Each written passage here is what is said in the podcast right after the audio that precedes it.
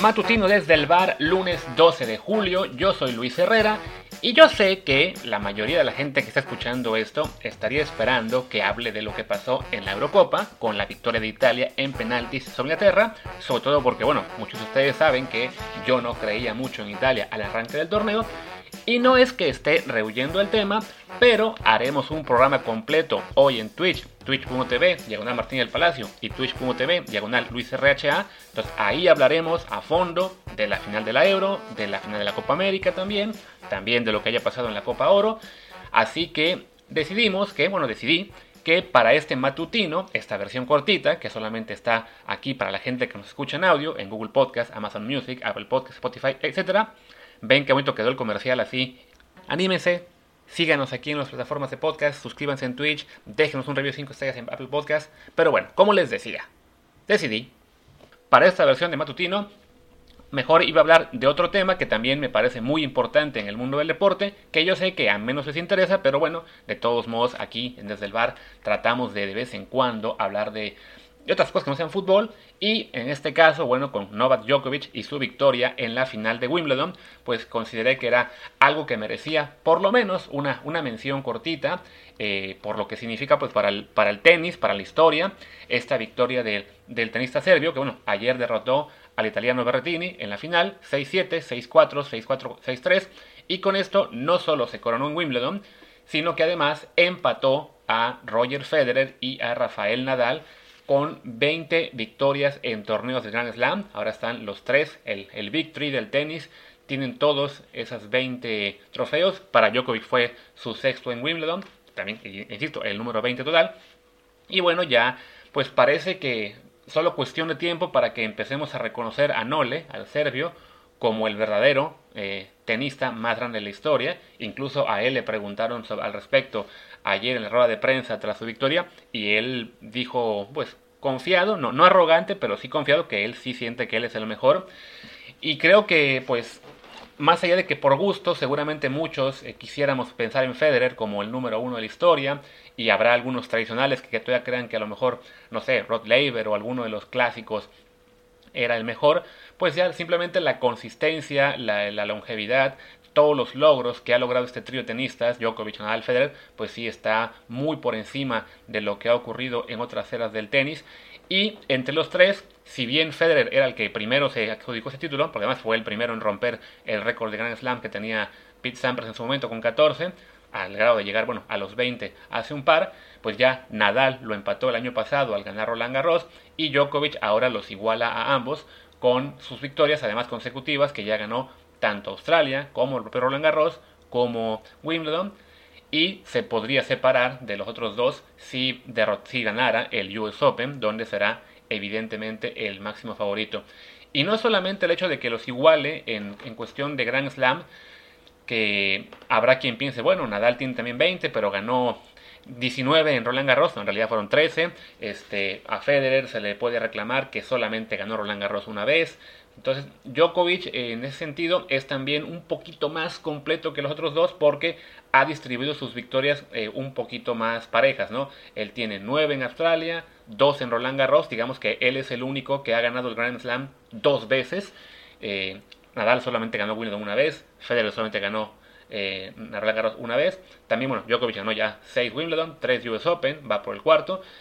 Lo único quizá que le falta a su palmarés es la medalla olímpica, la medalla de oro, porque ya tiene un bronce.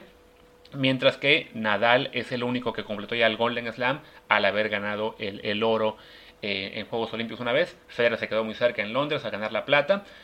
Y si seguimos revisando lo que son estadísticas entre todos, por ejemplo, el torneo de final de año, las ATP Finals, Nadal nunca lo ganó, se quedó en la final un par de veces. Federer ahí sí tiene ventaja con 6 victorias sobre 5 de Djokovic, que evidentemente será el favorito para ganar este año y el que sigue y el que sigue.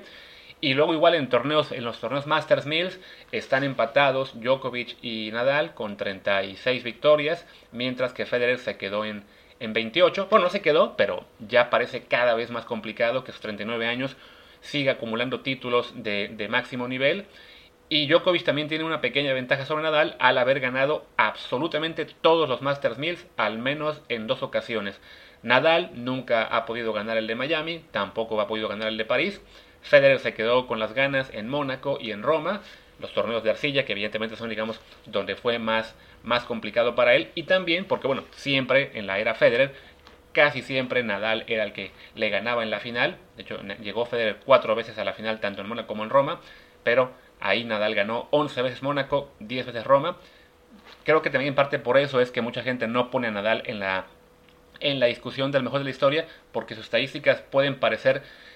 no infladas, no es el término correcto, pero sí, eh, pues gran parte de su palmarés está hecho en torneos de arcilla. Aunque sí, si uno de todos modos mira lo que fue ganar Australia, lo que fue ganar Wimbledon, lo que fue ganar US Open, lo que fue ganar Masters como el de Indian Wells, como el de, eh, como el de Cincinnati, como el de Shanghai, que no son en arcilla, también se puede reconocer que bueno, durante un tiempo Nadal también fue el mejor tenista del mundo, aunque sí, en este punto creo que ya la mayor discusión es si no le va a rebasar a Federer y, e insisto, pues viendo los números, viendo que ya los igualó en Grand Slam a los dos, ya igualó en Masters a Nadal y lo que le queda de carrera, pues parece ser que sí, es cuestión simplemente quizá de meses para que ya los deje atrás a ambos, ¿no? Y bueno, es también un momento para reflexionar en lo que ha sido esta gran era del tenis con este trío de tenistas espectacular por momentos fue el Big Four, también con el británico Andy Murray, pero él la verdad es que sí se quedó muy, muy atrás de los demás. Apenas ganó dos torneos Grand Slam y también una mayor olímpica. Y bueno, por lesiones y cuestiones físicas eh, terminó decayendo mucho más rápido, ¿no?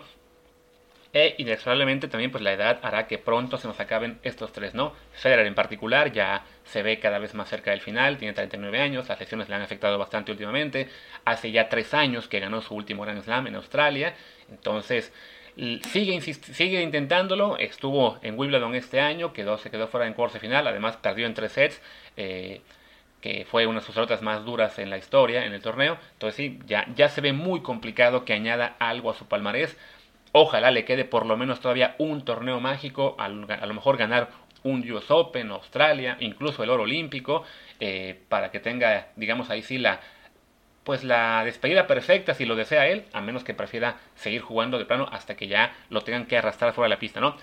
Nadal también físicamente ya empieza a decaer, también las lesiones le han afectado, de hecho se retiró de Wimbledon, decidió no participar por lesión, tampoco va a estar en los Juegos Olímpicos en Tokio, entonces esto va a dejar a Djokovic quizás solo por uno o dos años más eh, como el gran dominador del tenis, porque también hay que señalar pues, la, generación posterior a, este Victory, y bueno, ya no, ya no digamos la generación posterior, una o dos generaciones posteriores no han logrado dar el salto a, competirles a, tope, ¿no? Está un Dominic Thiem que ya ganó un Grand Slam, pero no, no ha logrado establecerse. Está Sisipas el griego, está Medvedev el ruso, que en eso es el número 2 del mundo y quizás sea la máxima amenaza para Djokovic, está el alemán Zverev, está también Berrettini, ese italiano que llegó a esta final, pero en general sí, a todos se les ve pues lejos de ese nivel de excelencia que, que alcanzaron Federer, Nadal y Djokovic, que incluso estando ahora probablemente ya eh, no tan, tan alto nivel como en su prime, pues siguen siendo muy superiores. Y esto puede permitir que Djokovic acabe su carrera no con 20 o 21 Grand Slams, sino quizá puede pensar en 24 o 25 y ahí sí dejar por completo eh, atrás el debate de quién fue el mejor de la historia. Y pues bueno, ya con eso vamos cerrando esta edición eh, matutina de Selvar, especial para tenis. Prometemos que no lo haremos muy seguido porque seguro se aburren algunos de ustedes, pero bueno, Creo que la gente que, llegó hasta el final es porque le interesa también que hablemos de más cosas que no sean fútbol. Y bueno, los que quieran hablar de fútbol, pues ya al rato estaremos ahí en Twitch, insisto, twitch.tv, diagonal Martín del Palacio y twitch.tv, diagonal Luis RHA, para hacer el programa relacionado a la Eurocopa, Copa América, Copa Oro y todo lo que se nos ocurra. Por lo pronto, yo soy Luis Herrera, mi Twitter es arroba LuisRHA, el del programa es arroba desde el bar desde el bar. Pues gracias y nos vemos al rato en Twitch. Chao.